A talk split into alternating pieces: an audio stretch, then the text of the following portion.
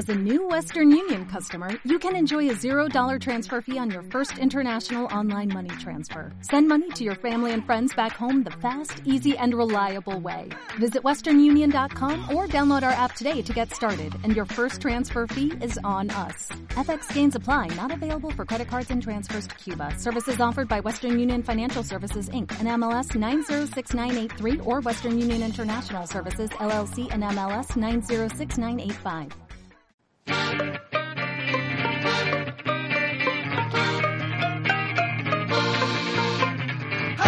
El fútbol nacional e internacional, la actualidad del deporte desde la banca.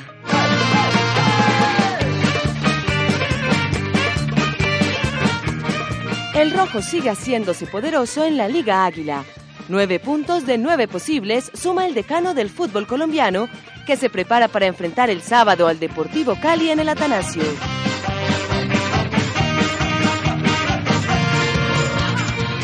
En mala hora, no la pasa bien el profe Almirón con Atlético Nacional. El verde paisa cayó derrotado con Patriotas en Tunja. El doble campeón de América ahora solo piensa en el duelo frente a Millonarios el domingo en el Campín. Comenzaron los octavos de final de la Champions League. El mejor torneo de clubes a nivel mundial se toma este viernes deportivo en Desde la Banca. Con pie derecho, Santa Fe y Junior ganaron el juego de ida en la fase previa de la Copa Libertadores. El Cardenal derrota a Santiago Wonders como visitante. Los tiburones se impusieron a Guaraní en el Metropolitano. Jerry Mina debutó con Barcelona. James Rodríguez será adquirido por el Bayern Múnich. Egan Bernal se quedó con la primera edición de la Vuelta Colombia Oro y Paz. Comienza desde la banca. Dirige José David Duque.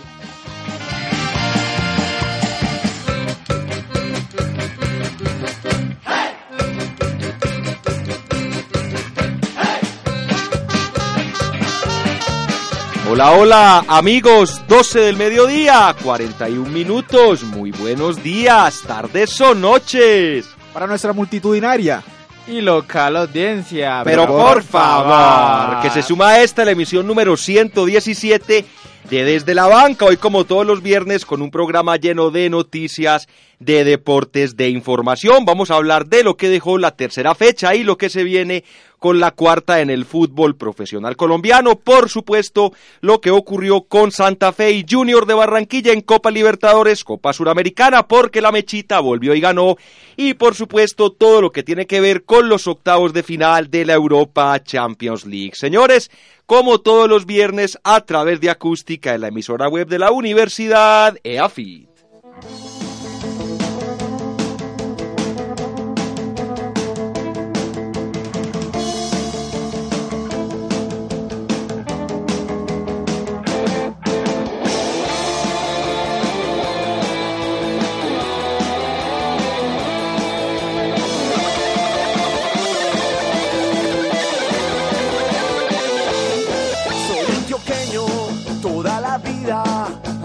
Chagua, de la chagua, de la chau, chau, chau. Soy antioqueño toda la vida y por Antioquia he de morir. Ahí arrancamos esta emisión con tres de corazón, un gran grupo antioqueño y una canción muy bonita que sirve de himno a todas las regiones de Antioquia. Señores, como lo contábamos en los titulares, una semana llena de deportes, hubo mucho fútbol, también ciclismo tendremos ahora un invitado muy especial, pero vamos a comenzar saludando a las personas que están presentes hoy viernes en la cabina de acústica, Community Manager, pieza fundamental de este programa, don Mauricio Doble Pedal García. Hola, hola José, saludos a todos nuestros amigos y nuestros oyentes desde la banca que nos escuchan a esta hora en la señal en vivo de acústica y los que lo harán posteriormente en las diferentes aplicaciones. Eh, recordamos nuestras redes sociales, señor José David, porque de esta es la única forma que nos movemos acá. Si no, pregúntele a Aleja, Alejandra Lopera, nuestra querida directora en los controles. Y estamos en Instagram como desde la banca guion bajo. Eh, también nos pueden encontrar en Facebook como desde la banca acústica.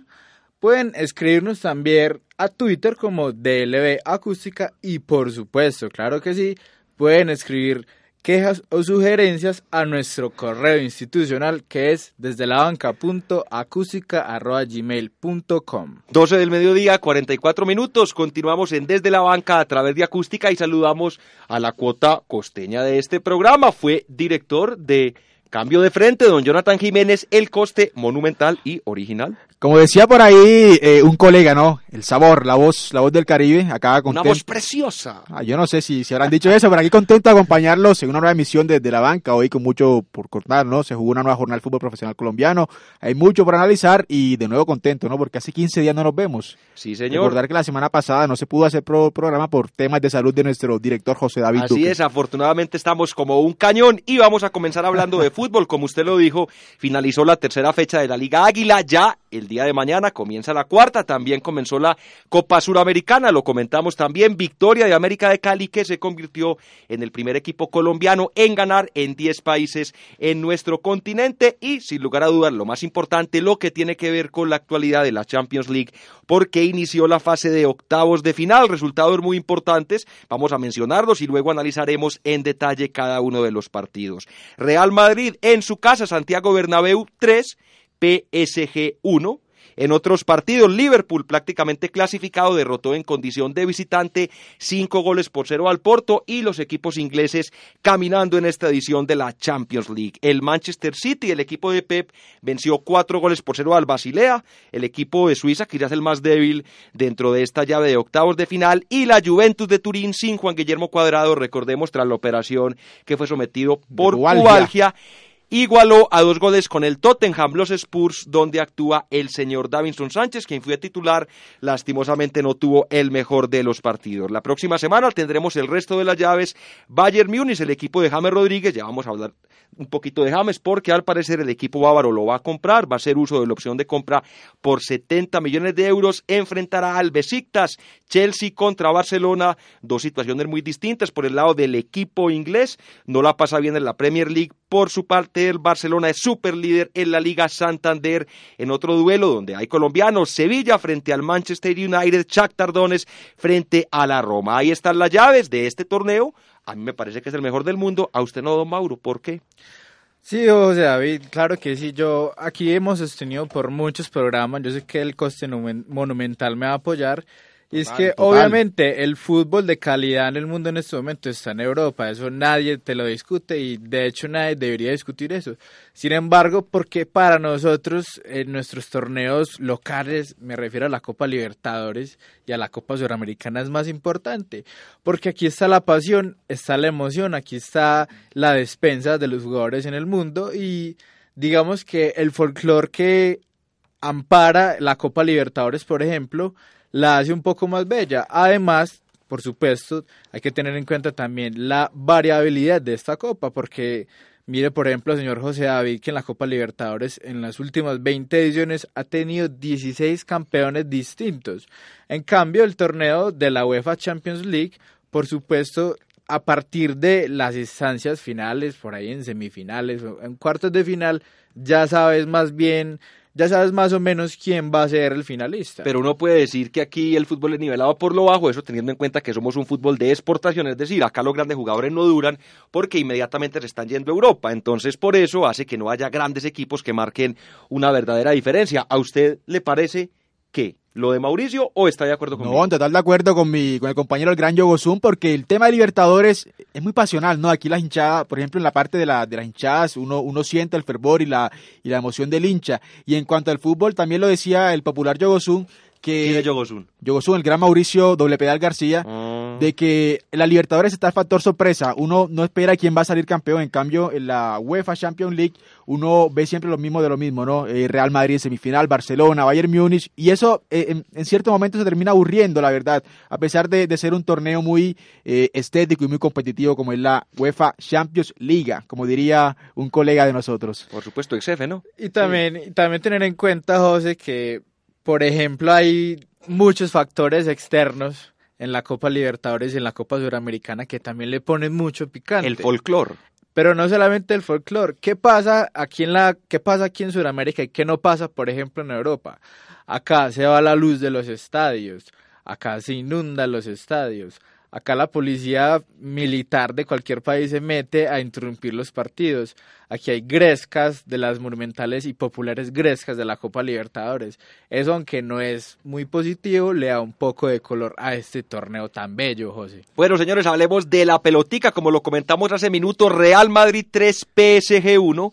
El equipo francés comenzó ganando, gol a los 25 minutos, luego viene el empate por intermedio de Cristiano Ronaldo. Al minuto 44, el Real Madrid continúa dominando el partido, nuevamente el PSG le falta esa jerarquía, le falta esa clase, más o menos a los minutos 70 se va adelante el equipo de la capital española y cuando iba finalizando el encuentro pone cifras concretas, tres goles por uno y el Real Madrid irá al Parque de los Príncipes con una posibilidad grande y yo personalmente creo que va a avanzar y con ese resultado estaría de momento el señor Zinedine Zidane salvando la temporada. Tiene que ganar la Champions y eso que, aunque ganándola, dice Sergio Ramos que va a salir del equipo blanco. Recordemos, ya está prácticamente eliminado en la liga, muy lejos del Barcelona, que cabalga para una nueva estrella de la Copa del Rey. También fue eliminado por el Leganés. Ahora solo le queda este torneo UEFA Champions League.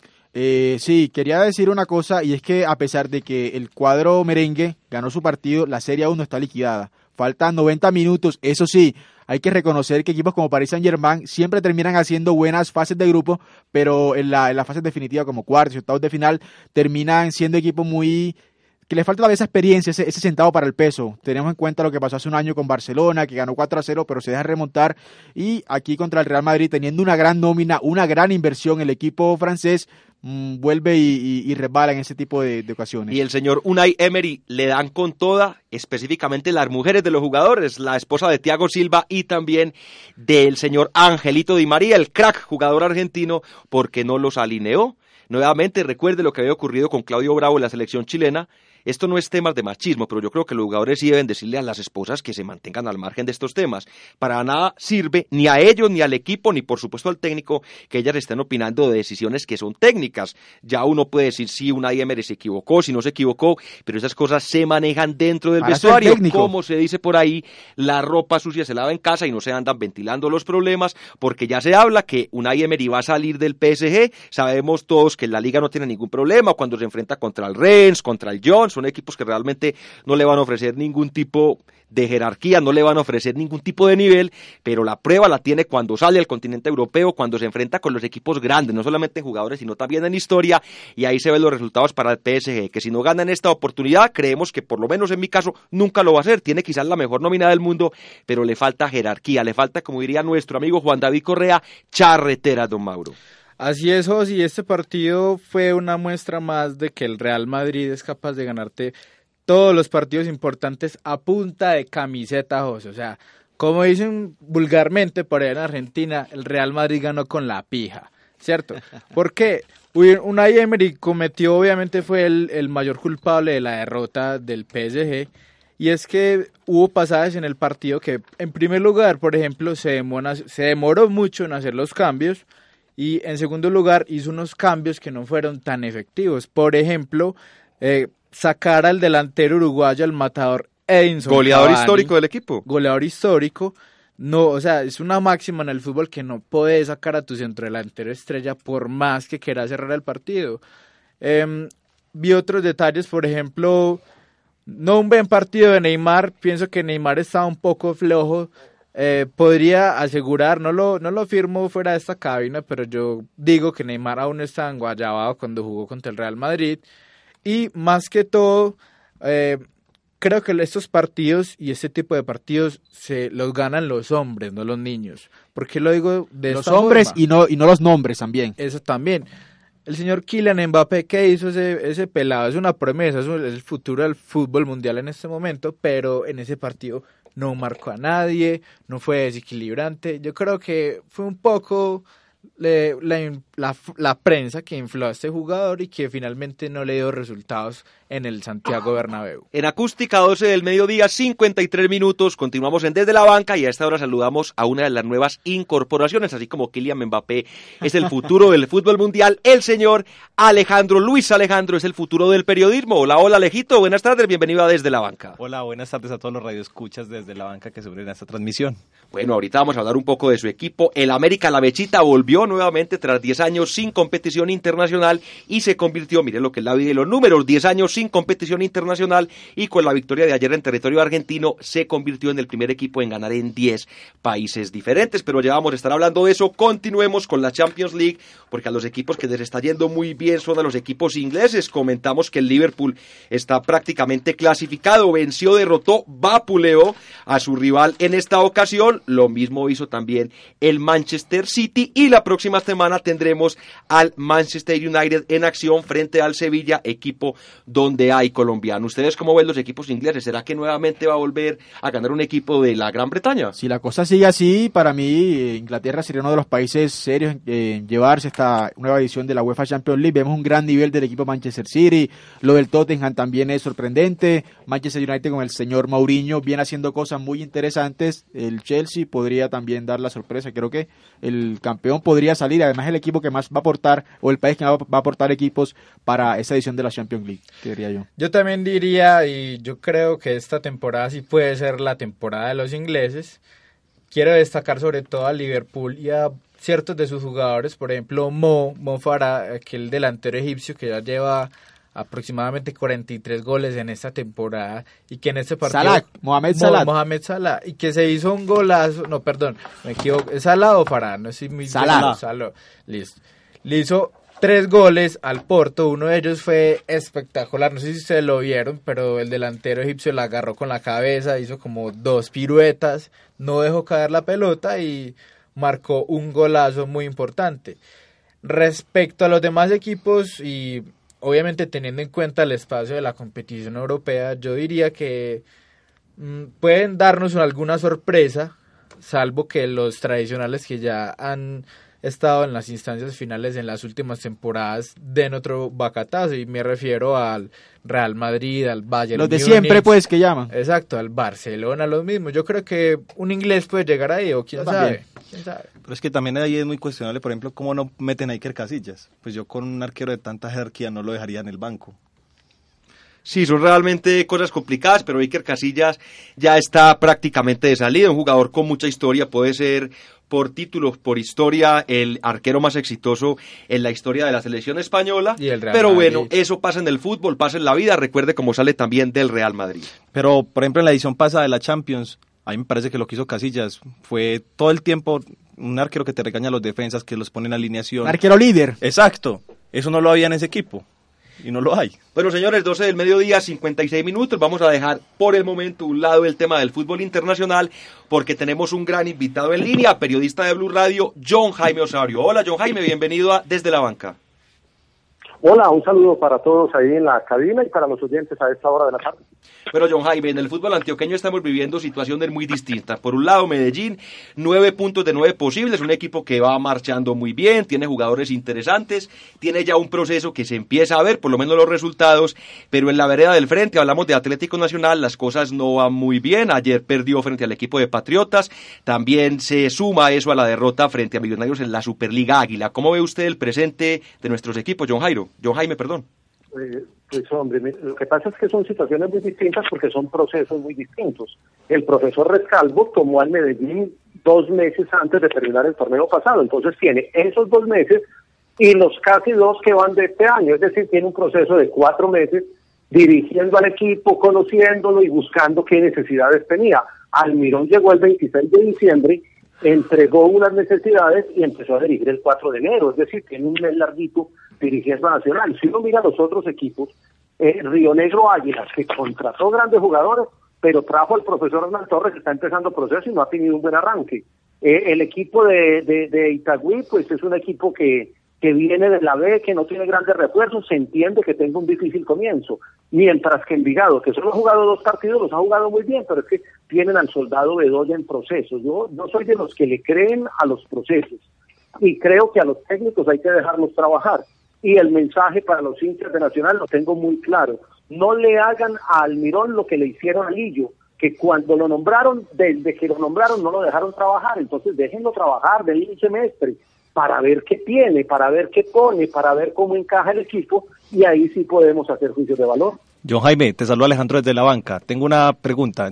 Por, por ejemplo, el profe Almirón que llega a un equipo grande, el equipo más grande de Colombia en ese momento, eh, tiene que tener esos asuntos ya resueltos. Pues le dan los jugadores que él pida, tiene un respaldo económico, un respaldo directivo. Entonces uno esperaría grandes resultados de entrada. No, no veo la posibilidad de esperar el proceso. El proceso tiene que empezar desde que él llega.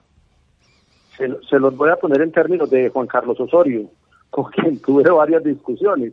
Son unidades de trabajo. ¿Cuántas unidades de trabajo tiene el técnico Almirón con Nacional?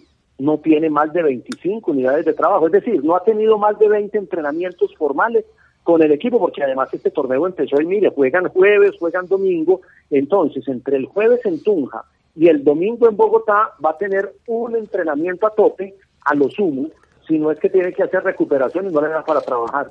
Yo creo que necesita tiempo Almirón y lo que creo también es que lo que tiene es muy poquito tiempo, porque la Copa Libertadores es el miércoles de la semana de arriba, es decir, estamos a, a 8, a 12 días del primer partido de Copa Libertadores contra Colo Colo de visitante y tiene que afinar un poquito. Lo que pasa es que él se puso a tratar de mirarlos a todos y creo que ahí cometió el error. Él tendría que haber sumado una nómina base y con ese estar de corrido. John Jaime. No le da tiempo de empezar a mirarnos a todos. Qué pena te hago otra pregunta. ¿No, ¿No tendrá que ver con el asunto de la salida del 10 de Nacional? No, mire, a eso le, han- le, le- le han le han puesto el tema de Magnelli, ahí se van dando cuenta también los hinchas que no es un tema de presidente, que el problema no era Andrés Botero, eh, es un tema más institucional, nacional a veces, los procesos de contratación, los procesos de negociación, los procesos de diálogo con los empleados, que son los jugadores, es decir, lo que llamamos comunicación interna, eso a veces como que el nacional no funciona bien. Y todo eso se refleja ¿dónde? En la cancha, que es donde se ve el producto. John Jaime, con las buenas tardes. Tengo un saludo muy especial. Los saludo a Jonathan Jiménez desde la banca y le quisiera preguntar por el nivel de fútbol profesional colombiano, teniendo en cuenta ese arranque donde hay equipos como Once Caldas que está cabalgando, el caso de Medellín que viene haciendo bien las cosas. ¿Qué opinión le merece a, usted ese nuevo semestre de fútbol profesional colombiano? Mire, el, el torneo colombiano, Jonathan, es, es un torneo corto, son 19 fechas, eran 20 y ya le bajaron una porque le quitaron la fecha de los clásicos. Entonces es un torneo que cuando un equipo tiene buen pie de entrada, puede incluso salir campeón. Es que es un torneo demasiado corto, en, tres meses y medio usted se puede, se puede hacer campeón. Hay equipos que manejan diferentes necesidades. El Caldas terminó luego de- de todo ese proceso con Maturana que no funcionó, terminó en una crisis metido en la zona de descenso, pero llevaron un técnico que, que a mi modo de ver es de esos técnicos que sabe sortear situaciones de crisis. Es decir, que sabe trabajar equipos en el corto tiempo para que den resultados inmediatos. Lo hizo en Jaguares, lo salvó del descenso y ahora lo está haciendo en el Caldas. Eso no quiere decir que sea el gran equipo. Yo no veo el fútbol del Caldas y es un fútbol práctico y un fútbol útil porque le da resultados, pero eso no quiere decir que ya Caldas eh, superó todas sus dificultades y que va a ser el gran equipo. Yo le creo más a los equipos de proceso. Y creo que, por ejemplo, lo de Millonarios es muy interesante con todo ese proceso ruso. Lo de Santa Fe es muy interesante porque ya tiene un proceso con el técnico que va para año y año larguito. Lo de Medellín empieza a ser interesante porque arranca con un proceso desde el año pasado. Se la jugaron con un técnico que estuvo interino, pero le dieron continuidad. Esos, esos procesos que van sumando partidos, que van sumando torneos, así no suben títulos, son, son procesos que si los mantienen pueden dar en el mediano plazo unos grandes resultados, no solo porque ganen y sumen puntos, sino porque muestren una propuesta de fútbol, porque saquen jugadores de, de las divisiones menores y los consoliden. Y yo a eso le creo. Por eso no le creo a equipos que cambian de técnico cada seis meses, como se está volviendo nacional. Una de la tarde, tres minutos. Continuamos conversando con John Jaime Osorio aquí en Desde la Banca. John Jaime, hay una situación particular en el fútbol colombiano. Los seis equipos grandes, por lo menos de las ciudades más importantes del país, a excepción de Junior de Barranquilla, en la, en la capital del Atlántico, tienen técnicos extranjeros. ¿A usted le parece que esto es un progreso para nuestro fútbol o por el contrario cree que es un retroceso? No, yo creo que es normal en todo el mundo. El, fútbol es un fenómeno globalizado eh, y globalizado en su totalidad. Eh, entonces es muy bueno que vengan jugadores, que vengan técnicos, que vengan periodistas, que vengan narradores de otras ciudades y de otras plazas y de otros eh, sitios del mundo, porque es un intercambio de conocimiento. Hay, hay técnicos eh, que vienen de Argentina y uno les aprende dos o tres cosas cuando habla con ellos. Eh, en lo que tenemos ahora, un técnico español, un argentino, en, Medellín en Nacional, y uno en las ruedas de prensa capta miradas distintas. Ninguno tiene la verdad absoluta porque en el deporte nadie tiene la verdad absoluta, pero es muy bueno aprender de otras miradas, de otros conceptos y de gente que ha vivido los fenómenos en otros entornos. Nosotros a veces en Antioquia somos una, una cultura muy cerrada, creemos que lo único bueno son los frijoles, el típico antioqueño, que las mujeres de Medellín son las más bonitas del mundo y que el metro de Medellín es lo mejor que le ha pasado a la humanidad. No, hay que cruzar la frontera o hay que dejar que otros la crucen para escucharlos. Creo que en fútbol eso ayuda demasiado. Yo soy feliz cuando viene gente de otros países en, en el campo de uno o en el tema del fútbol, en el tema del deporte, porque uno tiene la posibilidad de escuchar esas otras miradas y de medir qué de ahí te puede servir en el contexto en el que estamos. John Jairo, eh, viendo el, la participación de los equipos colombianos en la, parte internacional, no caso Atlético Junior, eh, Independiente Santa Fe, ¿cómo lo ve usted para, para, para ese tema, no para las copas internacionales, equipos como Nacional, Millonarios y, los anteriormente no, nombrados? Bueno, sabe que este año eh, es bien particular, porque el año pasado, acuérdense que en primera fase se quedaron dos de los cinco equipos colombianos, es decir, a la fase de grupo solo llegaron tres.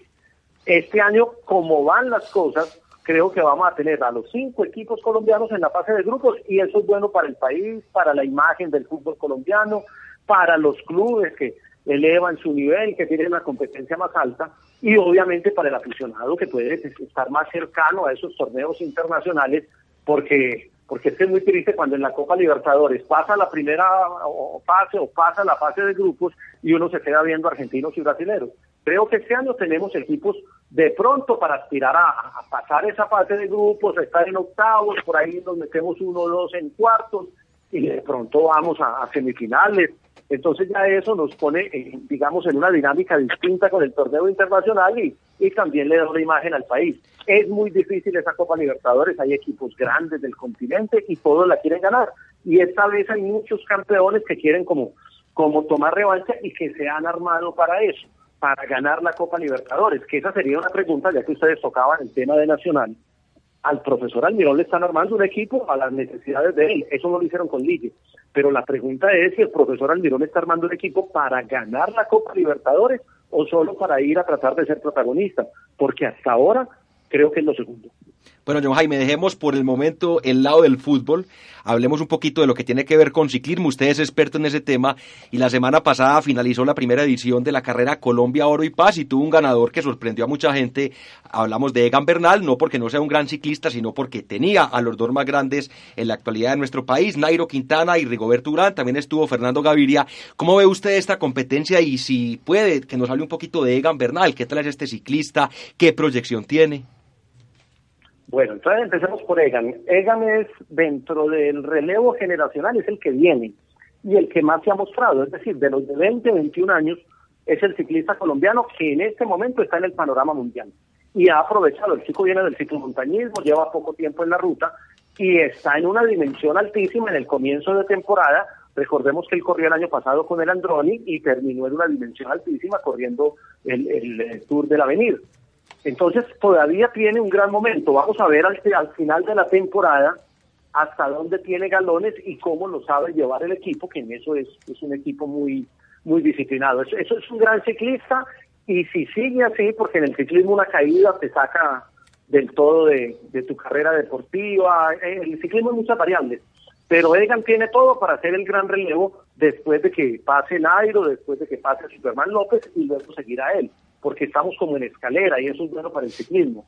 Tenemos a Rigoberto con 31, tenemos a Nairo con 28, tenemos a Chávez con 27, tenemos a Miguel Ángel López con 23 y tenemos ya a Egan con 21, eh, hablando de la edad, y creo que ahí está la secuencia natural de los grandes ciclistas que nos van a dar 10 o 15 años más de ciclismo de alta competencia. Hay que empezar a trabajar en las divisiones menores, en las categorías juveniles, para buscar otro talento que empiece a entrar a ese mundo difícil del World Tour. La carrera de Oro y Paz demostró que Colombia tiene ciclismo, que Colombia tiene grandes ciclistas que no podían competir en Colombia porque son del World Tour y la normatividad de las carreras no les permite competir a ellos siendo del World Tour en carreras que no son del calendario UCI o que son de categorías menores como una Vuelta a Colombia o un clásico radial. eh, creo que, que es un gran avance para el ciclismo colombiano, haciendo una advertencia que voy a dejar ahorita eh, cuando termine el, estoy haciendo una columna para, para el blog del espectador, porque es que somos un país de contrastes. Estamos felices porque hicimos la carrera Oro y Paz para la que el gobierno nacional metió 6 mil millones de pesos, pero el mismo gobierno nacional le quitó el 37% de los recursos al deporte por decreto para este año. Entonces ahí hay un, un contraste duro. Estamos felices por la Paz, pero no se pudo hacer la clásica Urabá, que tendríamos que estar en ella esta semana por falta de presupuesto. Entonces, muy bueno tener la Paz.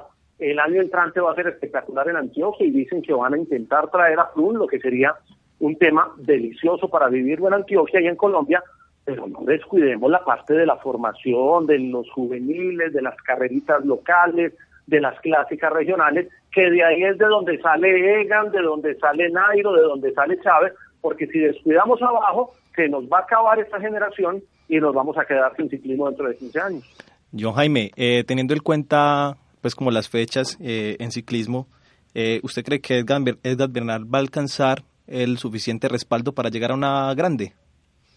Sí, claro, incluso hablando con él en, en- en los campeonatos nacionales, nos decía que él le planteó al equipo su intención de hacer una primera grande este año, que podría ser la Vuelta España.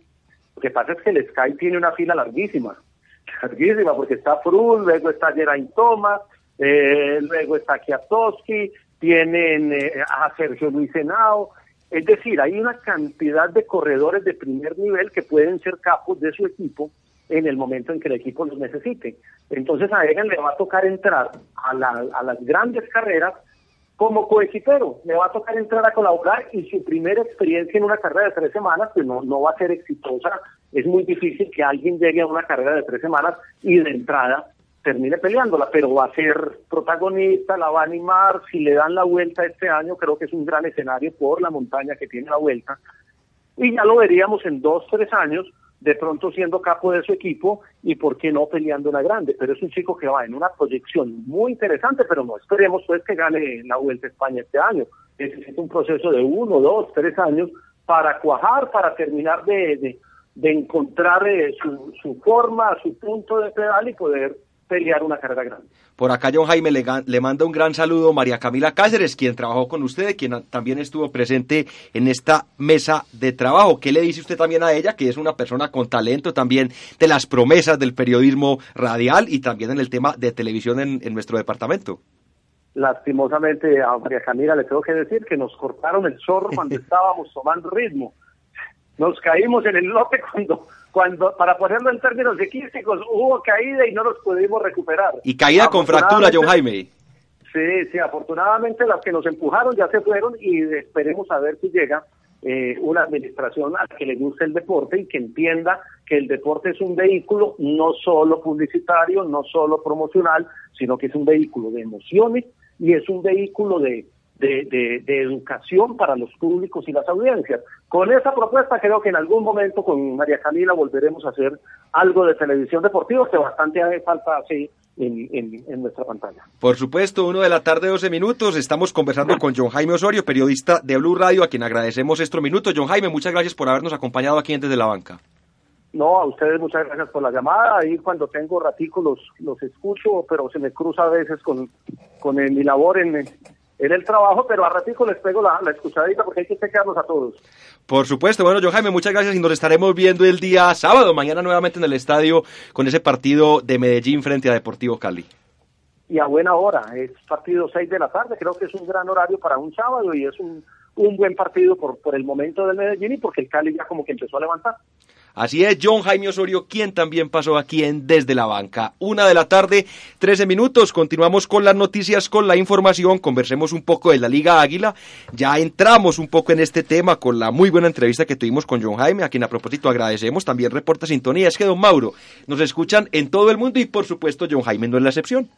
Así es, José. Compramos una vez más que este programa se escuchaba a propósito de esta semana se celebró el Día Mundial de la Radio, señores colegas. Felicitaciones y felicitaciones a la señorita Alejandra en los controles. Un medio de comunicación, don Jonathan, que pasa en el tiempo y sin embargo la gente no deja el Prevalece, radiocito. la gente lo sigue Siempre escuchando. se ha pensado que la gente va a pasar a otros tipos de medios de comunicación, los famosos medios virtuales, pero mire que la radio también va innovando. Nosotros, por ejemplo, estamos haciendo radio por internet, no todo es radio por ondas hercianas y tenemos una capacidad, tenemos una llegada, mire que nos escucha John Jaime en Medellín, también nos escucha el señor Camilo Aguirre en Australia, nos escuchan en Estados Unidos, en Inglaterra, en Armenia, pero En no en Armenia Rusia, Quindío, ni en Armenia también. Mantequilla, País. en Estonia, en todo el mundo sintonizados con Desde la Banca. Como decía el señor Casale hace un par de, de semanas. Otro invitado desde la otro banca. invitado- otro invitado de la banca. Nosotros tenemos una facilidad en este momento porque nosotros podemos foguearnos en este medio que es acústica, que ellos en sus tiempos no tenían esas facilidades. Y señor José David, 117 horas al aire no son nada, no son una cosita pequeña. Eso no se dice todos los días. Una de la tarde, 14 minutos, hablemos de la Liga Águila. Lo comentamos, resultados diferentes, don Jonathan, para los equipos antioqueños en esta fecha número 3, que recordemos dejó a Patriotas con tres goles, Nacional con uno, el Deportivo Independiente Medellín, un gol, gol del Chacho, don Leonardo Castro del Tambo Cauca para el mundo contra el equipo del Club Deportivo Los Millonarios, reciente campeón de la Liga Águila y también de la Superliga frente a Atlético Nacional. Leones, el equipo de Itagüí, no pudo con Jaguares, nada que gana 0-0 en el estadio de Ditaires. Águila de Río Negro tampoco levanta, lo decía John Jaime, tiene muy buenos jugadores.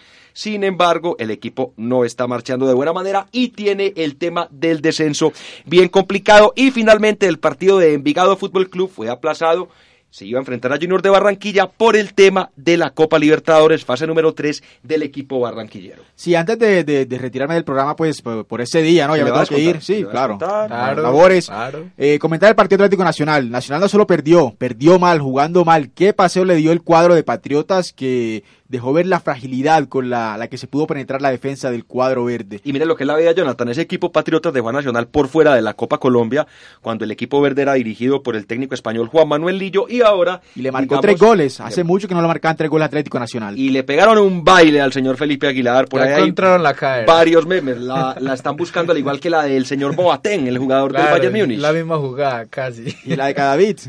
eh, la de Characo con Cadavid, ¿se acuerdan? Claro que sí. Bueno, en otros resultados, ya lo comentábamos, Mauricio, su equipo derrotó un gol por cero a Millonarios, una buena demostración de fútbol del conjunto poderoso, sobre todo en el primer tiempo, en el segundo tiempo bajó un poco, es normal, no va a jugar con semejante intensidad los 90 minutos, pero lo importante, lo destacable, también lo dijo John Jaime Osorio, son nueve puntos de nueve posibles, y aunque esta curva de rendimiento uno pensaría que es mejor tenerla en la parte final del torneo, pues por lo menos con estos buenos puntos se va asegurando ya lo que puede ser una entrada en los ocho.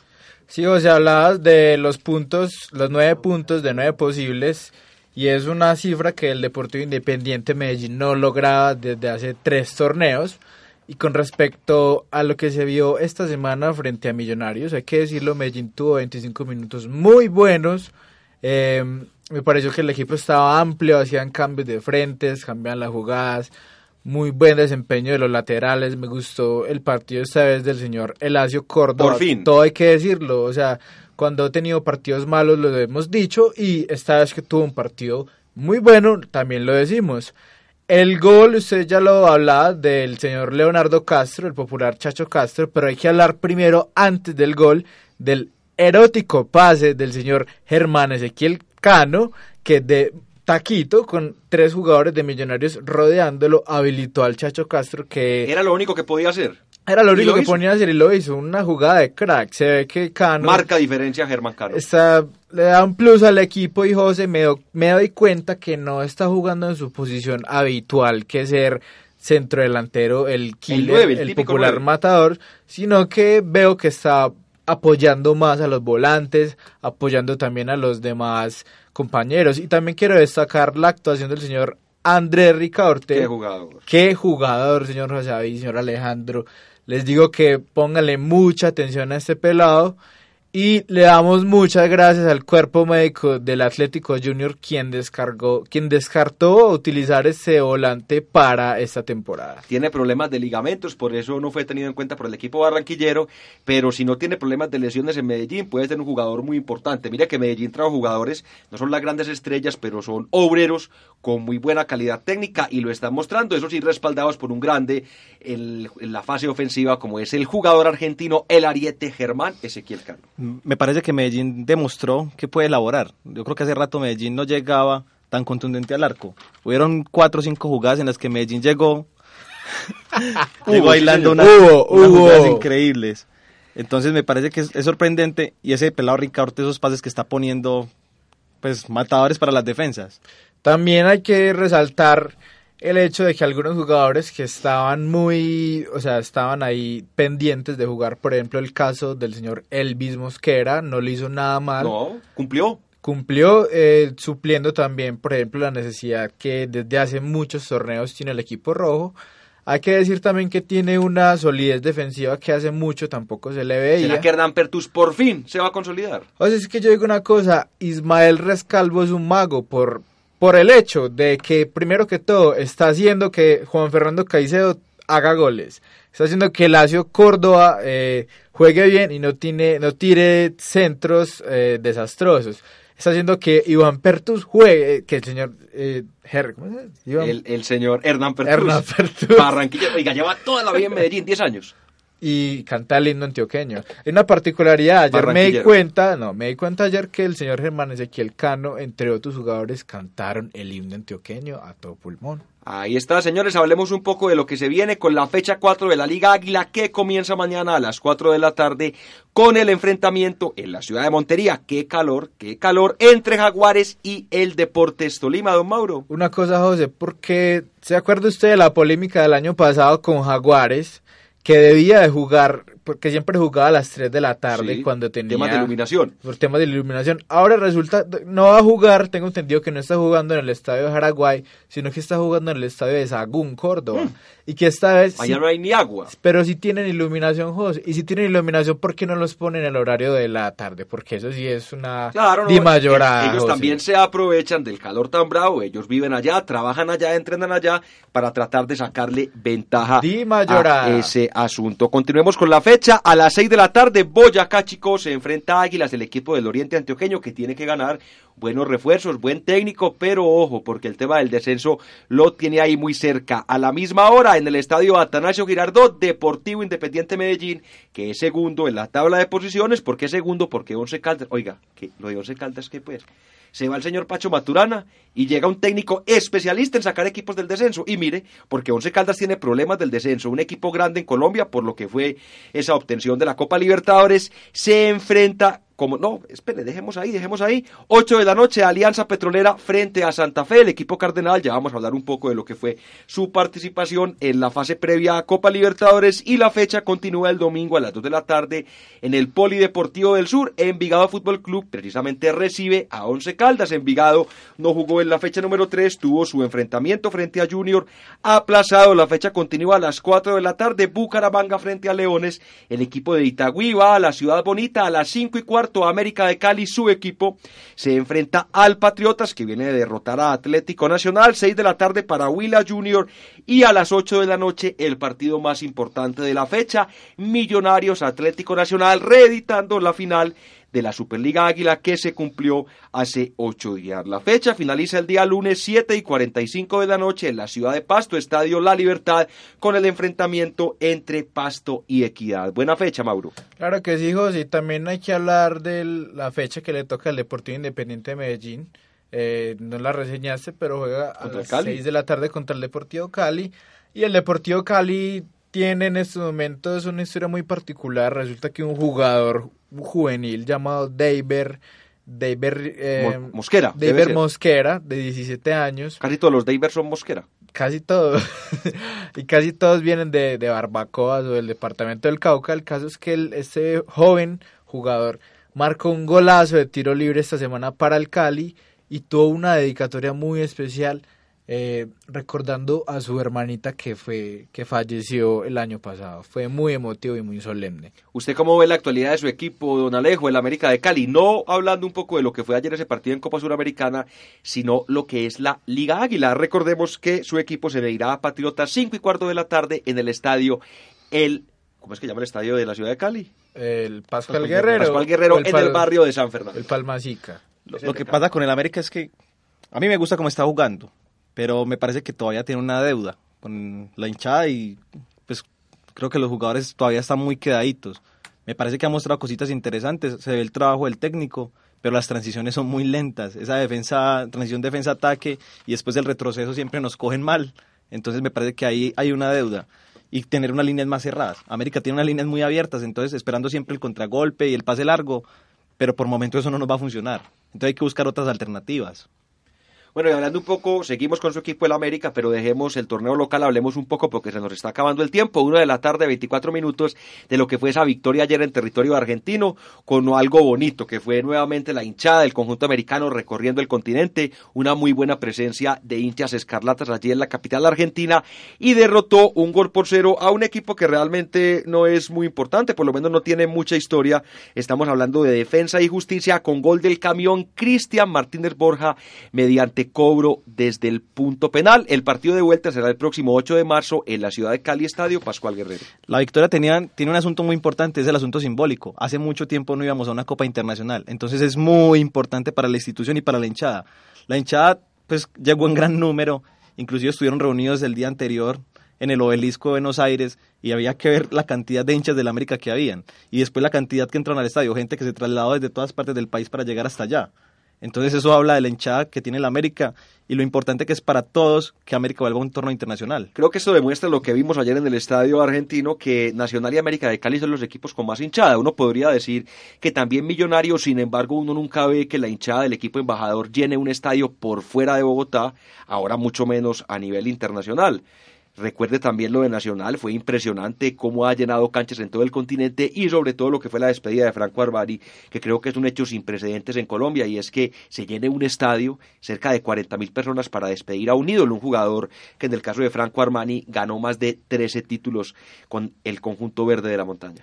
Así es, José, ya eh, respecto al partido del América de Cali, también hay que, que destacarlo también, ya lo hablábamos en el principio del programa, y es que la Mechita eh, logró un récord, restaurador inédito para los clubes colombianos, y es que ha ganado ya en 10 países de Sudamérica, que es algo pues bastante importante para nuestro fútbol.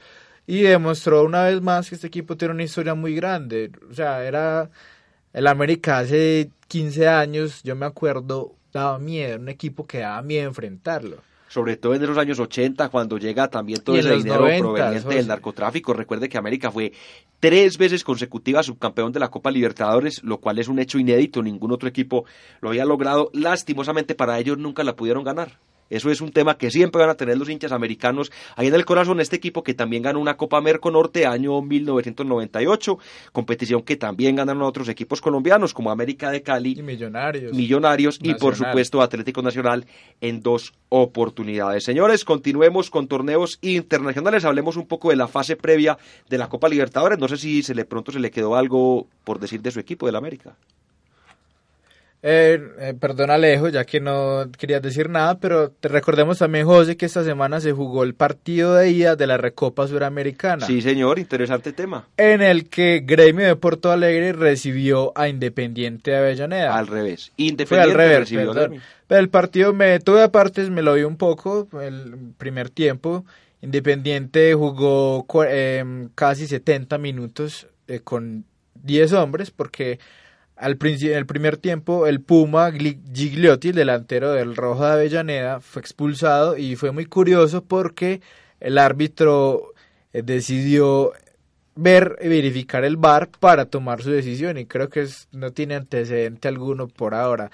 La vuelta se jugará la otra semana, el marcador está uno por uno y yo creo que se podemos esperar un buen partido de ambos. Recordemos que este torneo reúne al campeón de la Copa Libertadores y lo enfrenta con el campeón de la Copa Suramericana. Hace exactamente un año estábamos con Atlético Nacional, quien derrotó a Chapecoense. Señores, hablemos de la Copa Libertadores, fase previa, porque los dos equipos colombianos tuvieron acción. Hablamos de Junior de Barranquilla y de Independiente Santa Fe. El equipo barranquillero derrotó en su casa ante una asistencia de público muy regular. Realmente esperábamos más gente. Y miren lo que es la vida. Luego de esa inversión tan grande que hicieron los señores Char.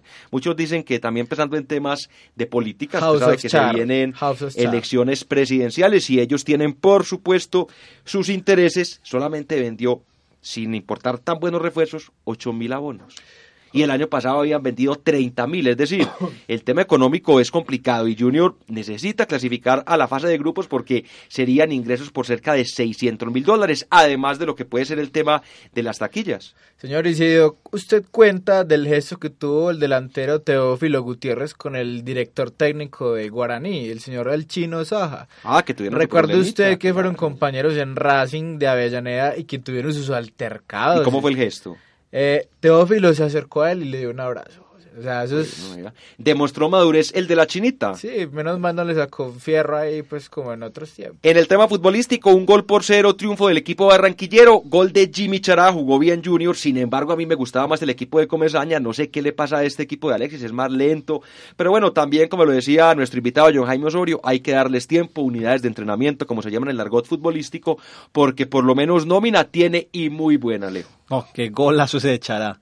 Increíble cómo elaboran esa jugada y cómo llegan, cómo, queda solito para, para hacerla del rematar al arco directo. La aguantó y resultado importante, el equipo costeño viajará la próxima semana a territorio paraguayo, ese partido será el 22 de febrero y en caso de avanzar, de ganar este partido, estaría ingresando al grupo 6 del torneo de clubes más antiguo del continente. El otro representante de nuestro país es Independiente Santa Fe, quien derrotó en condición de visitante gran triunfo a Santiago Wanderers en Valparaíso, territorio chileno, con dos goles de Wilson Morelos, el delantero costeño que está enchufado con el equipo de la capital de la República. En caso de ganar, de avanzar Independiente Santa Fe, estaría ingresando al grupo número 4. Recordemos que ya están instalados en fase de grupos Atlético Nacional como campeón del primer semestre y el Club Deportivo de los Millonarios como reciente campeón del fútbol colombiano.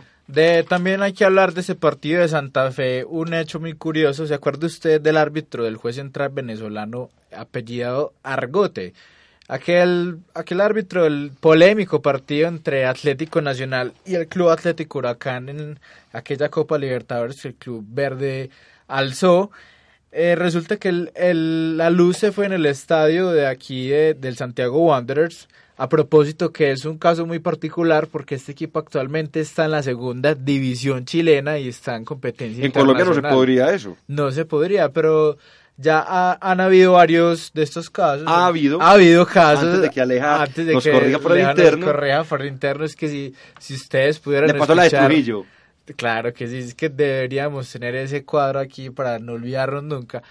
El, el equipo boliviano Jorge Wilstermann también ha sido uno de estos casos importantes que equipos que han estado en la segunda división y han estado en competencia internacional. Resultazo para Santa Fe en tierra chilena y yo creo que vamos a tener como acaba de decir el señor John Jaime Osorio, eh, cinco representantes colombianos en la Copa Libertadores. Señores, se nos está acabando el tiempo. Mientras ustedes van preparando su dato de cierre, yo les comento el menú futbolístico para este fin de semana, porque tenemos partidos bastante interesantes. Buenos Comencemos, platillos. sí señor, por España. Vamos a comer un buen cordero allá, un jamón serrano. Fecha 24 de la Liga Santander. Mañana, Eibar que está en la séptima posición, tiene 35 puntos, recibe en su estadio a Barcelona, el equipo catalán. Estamos esperando que se dé a conocer la convocatoria, a ver si Jerry Mina está presente. Barcelona es líder, sí señor, tiene 54 puntos y está cerca de obtener el título, uno más en su extensa carrera de logros en el fútbol ibérico. Ese partido será a las 10 y cuarto de la mañana. El día domingo tendremos el enfrentamiento entre Real Betis frente a Real Madrid. El equipo Real Betis marcha octavo con 33 puntos. Los merengues son cuartos con 42 unidades. En Alemania, Bundesliga, fecha número 23 a las 9 y 30 de la mañana. De mañana, el Bayern Múnich visita al Wolfsburgo. El equipo donde juega James Rodríguez es primero con 56 puntos. El Wolfsburgo es puesto número 13 con 24 unidades. Premier League no habrá. Esta semana juegan FIA Cup, usted sabe Mauro que allá juegan muchos torneos. Lo que sí tendremos es el calcio, el fútbol italiano, la Serie A, fecha número 25, donde el líder Napoli visita al Spal, equipo recientemente ascendido. Clásico en la ciudad de Turín, Torino recibe a Juventus, Milan frente a Sampdoria y Genoa frente al Inter de Milán. Mauro, ¿cuál es su dato de cierre? Sí, José, mi dato de cierre no es más un dato de cierre, sino es un mensaje a lo que estamos viendo actualmente en la institución del fútbol colombiano, me refiero a la de mayor, porque ustedes sabrán, señores oyentes y señores compañeros de la mesa de trabajo, que ocurrieron unos hechos muy lamentables en la final de la Superliga cuando Millonarios derrotó en condición de visitante el Atlético Nacional.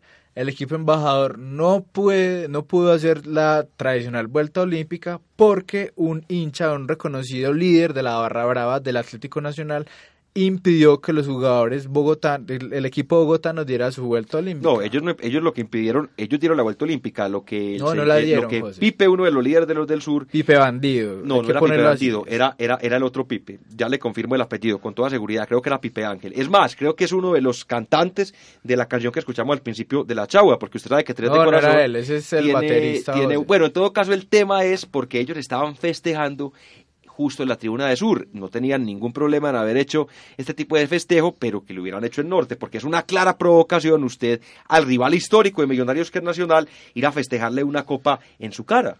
Oye, pero eso es pura alcahuetería, porque Atlético Nacional en contadas ocasiones también ha provocado a los rivales. Y mi, el punto que quiero llegar esta vez es que todos conocemos que la de Mayor esta temporada está implantando el sistema del enrolamiento, ¿cierto? Que es que los hinchas que acuden a las tribunas populares en todos los estadios del país tienen que estar carnetizados e identificados individualmente por la de Mayor. Ahora, esta semana en las resoluciones de sanciones del, del Comité de la de Mayor, al Atlético Nacional lo sancionan suspendiéndole la tribuna sur y la El estra- tribuna occidental. Sancionan el cemento. Es- Ese es lo que quiero llegar. ¿Para qué tenemos el enrolamiento si vamos a sancionar, si vamos a sancionar la tribuna, Hay el que individualizar. Individualización Individualizar. es la salida. Porque los mismos vándalos que van a sur ahora se van a ir por oriental, hacen los dermanes allá. Entonces después suspenden oriental y se van para norte. Y así, así no la pasamos. Eso no tiene sentido, señor Perdomo. Yo sé que usted nos está escuchando, pero ojalá, ojalá no siga con este tipo de cosas. Por el bien de Vamos a nuestro llamarlo, vamos a llamarlo la otra semana. La otra semana lo llamamos y, y se las cantamos en la cara. Señores, una de la tarde, 35 minutos. Estamos llegando al final de esta edición. Comenzamos un poco tarde. Le aclaramos a nuestros oyentes porque nos escriben que por qué no, no iniciamos antes, porque había compromisos aquí en nuestra cabina. Invitados que lastimosamente no llegaron, pero bueno, con toda seguridad que van a volver en otra oportunidad. Don Alejo, muchas gracias por habernos acompañado. Muchas gracias, José, por la invitación y espero seguir eh, llegando acá desde la banca. Por supuesto, también agradecemos a don Jonathan Jiménez del Coste Monumental, quien nos tuvo que abandonar hace unos minutos, y a don Mauricio Doble Pedal García, el community manager de este espacio, el más Gracias, escuchado en acústica. Y también gracias a Alejandra Lopera por corregirnos y por hacer de este programa un poco mejor. Y gracias. Por supuesto, nosotros reiteramos la invitación dentro de ocho días entre las 12 y la una de la tarde a través de acústica y recuerde que en acústica desde la banca sigue arriba. Arriba. Chao.